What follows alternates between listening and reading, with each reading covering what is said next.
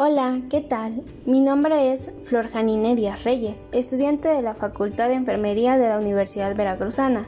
El día de hoy les presento este video podcast sobre la norma oficial mexicana de control de la nutrición, crecimiento y desarrollo del niño y del adolescente, criterios y procedimientos para la prestación del servicio de la experiencia educativa de nutrición a cargo de la facilitadora Teresita del Niño Jesús Flores Montero.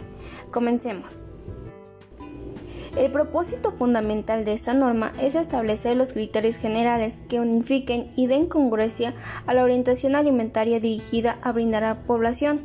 Opciones prácticas con respaldo científico para la integración de una alimentación correcta que pueda adecuarse a sus necesidades y posibilidades, así como elementos para brindar información homogénea y consistentes para coadyuvar a promover el mejoramiento del estado de nutrición de la población y a prevenir problemas de salud relacionados con la alimentación.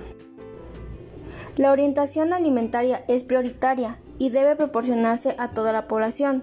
Es conveniente que atienda a los intereses del público en general, de los grupos vulnerables en especial y que tomen en cuenta a la industria y a otros grupos interesados. Los contenidos de orientación alimentaria se deben basar en la identificación de grupos de riesgo, desde el punto de vista de nutrición, la evaluación del estado de nutrición, la prevalencia y magnitud de las enfermedades relacionadas con la nutrición de la población y por último la evaluación de la disponibilidad y capacidad de compra de alimentos por parte de los diferentes sectores de la población. Se identifica a los niños desde su gestación hasta la pubertad, las mujeres embarazadas o en periodo de lactancia, los adultos mayores y las personas con actividad física intensa como grupos que requieren mayor atención por el riesgo de presentar alteraciones en su estado de nutrición.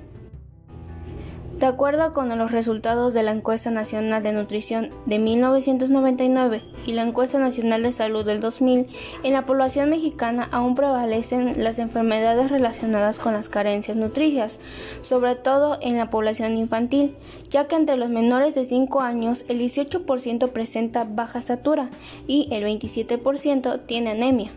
Y por otra parte, el sobrepeso, la obesidad, la hipertensión arterial, la aterosclerosis, la diabetes mellitus, el cáncer y la osteoporosis han mostrado un notable incremento en los últimos años.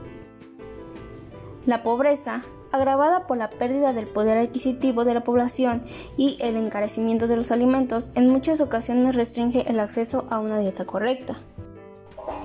En este mismo contexto, es importante mencionar que los programas de orientación alimentaria generan una demanda de alimentos que debe sostenerse en la producción y el abasto oportuno de los productos, así como la factibilidad del acceso a ellos, protegiendo la soberanía alimentaria de la nación. Esto exige conocimiento y aprecio a los alimentos locales y regionales por parte del personal encargado de estas tareas.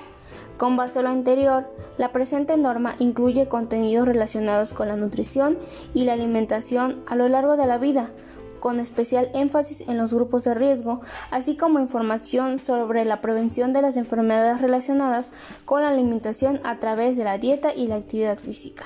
Gracias.